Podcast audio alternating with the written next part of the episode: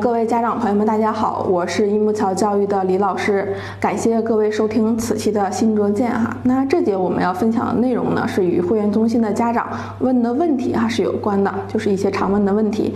那此期呢，我们就整理了十个以往家长常问的问题，来为大家进行解答。在整理这些问题的时候啊，都会觉得很亲切哈。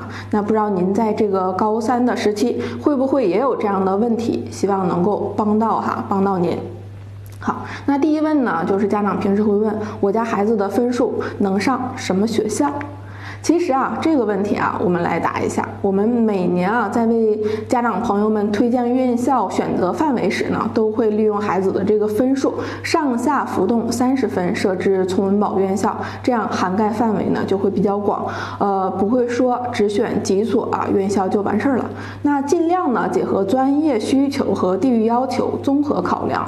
现在呢这个时期孩子的这个分数哈，呃比较不稳定，那有很大的一个进步空间。这样的话才能涵盖一切可能的这个院校范围哈。这样当然说，呃，这里头啊，我们指的这个上下浮动三十分，嗯，选择的这个院校啊，也针对于一些的省份。那某一些呃高考改革的这个省份是除之外的哈。第二问呢，就是我家男孩学什么专业，女孩学什么专业好？那其实啊，孩子学什么专业，主要呃需要结合一下以下的这个几点，孩子几点来为孩子考虑哈。那第一点就是孩子的这个性格特点，第二呢就是孩子的一个兴趣爱好，第三呢就是孩子的一个学科优势哈。那第四呢就是毕业之后的这个专业的就业前景，还有的话就是第五是家庭背景哈。那主要参考这几个维度，要充分了解孩子，并且知道孩子要什么哈。那您的家长。和孩子一起想给孩子选什么？其实啊，选择适合孩子的这个专业方向才是关键啊。那第三问呢，就是理科生偏文和文科生偏理怎么选择专业啊？这个问题呢，那什么是理科生偏文？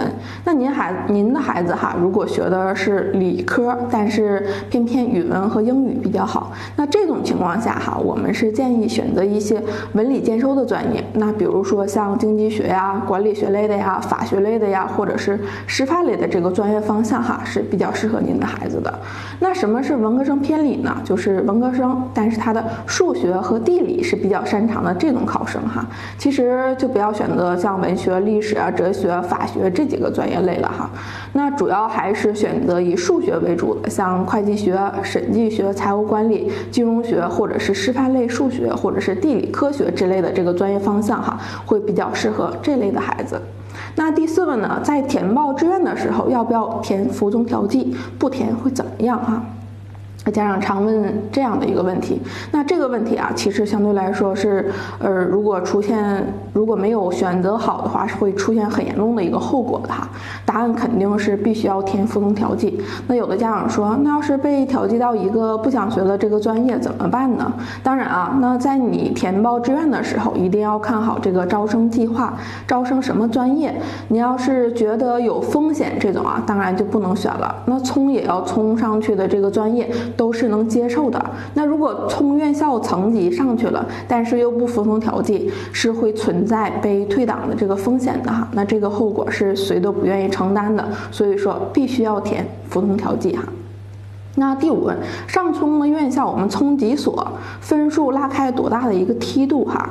其实每个省份的一个批次设置不一样，填报院校的数量也不一样。一般的话，冲的院校是所填报院校总数的五分之一，那就可以了哈。这样的话风险就会很小，因为你还要呃需要这个填目标院校和保底院校。呃，至于分数拉开的梯度呢，要看你冲的院校呃是有没有希望能上去的哈。那建议不要拉开的这个呃梯度特别大哈，那在三到五分的这个梯度其实就可以了，主要还是要看这个省排位哈。好，那第六问呢，保底院校如何设置？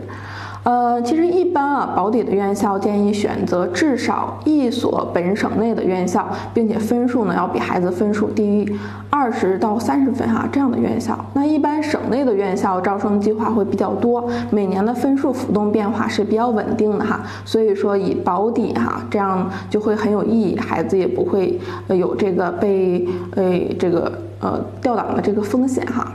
那第七问呢，就是招生章程是干嘛的？其实啊，招生章程呢是一个学校招收学生时的一个标准。那只有符合学校的招生章程的要求，才不会出现退档的这个风险哈。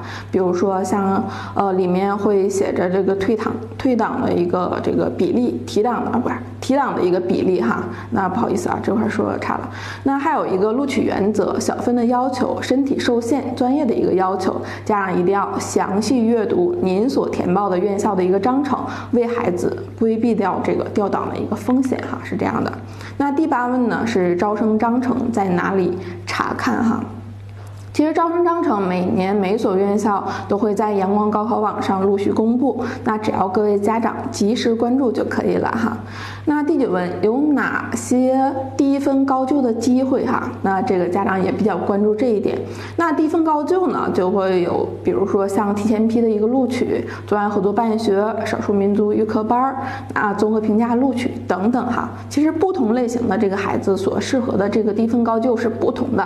您可以关注我们一木桥的会员中心哈，了解这几种类型，呃，具体的话是怎么一回事儿哈，来看看有没有适合您孩子的一个机。会好，那第十问呢，就是一本边缘的考生是选择一本的院校还是二本的这个院校哈？其实很多省份啊，现在批次合并了，一部分家长会面临这一问题很难抉择。其实，在这个分数段啊，选择一个适合孩子的专业才是王道哈。其实专业涉及到孩子以后的就业，在这个分数段呢，大多数院校的师资力量、教学水平、学习氛围的差距不会呃特呃差的特别多，所以说建议是以专业为优先考虑，然后再考虑院校的层级。那您如果具体选择的这个专业方向，无论是在呃呃一本还是在二本哈，那您都可以呃进行给孩子考虑。那以上的话就是我们此期新卓见的课程内容分。分享，感谢各位朋友关注我们一木桥教育哈。那您有关于此期课程相关的问题呢，也欢迎在评论区进行留言哈。那我们下期再见。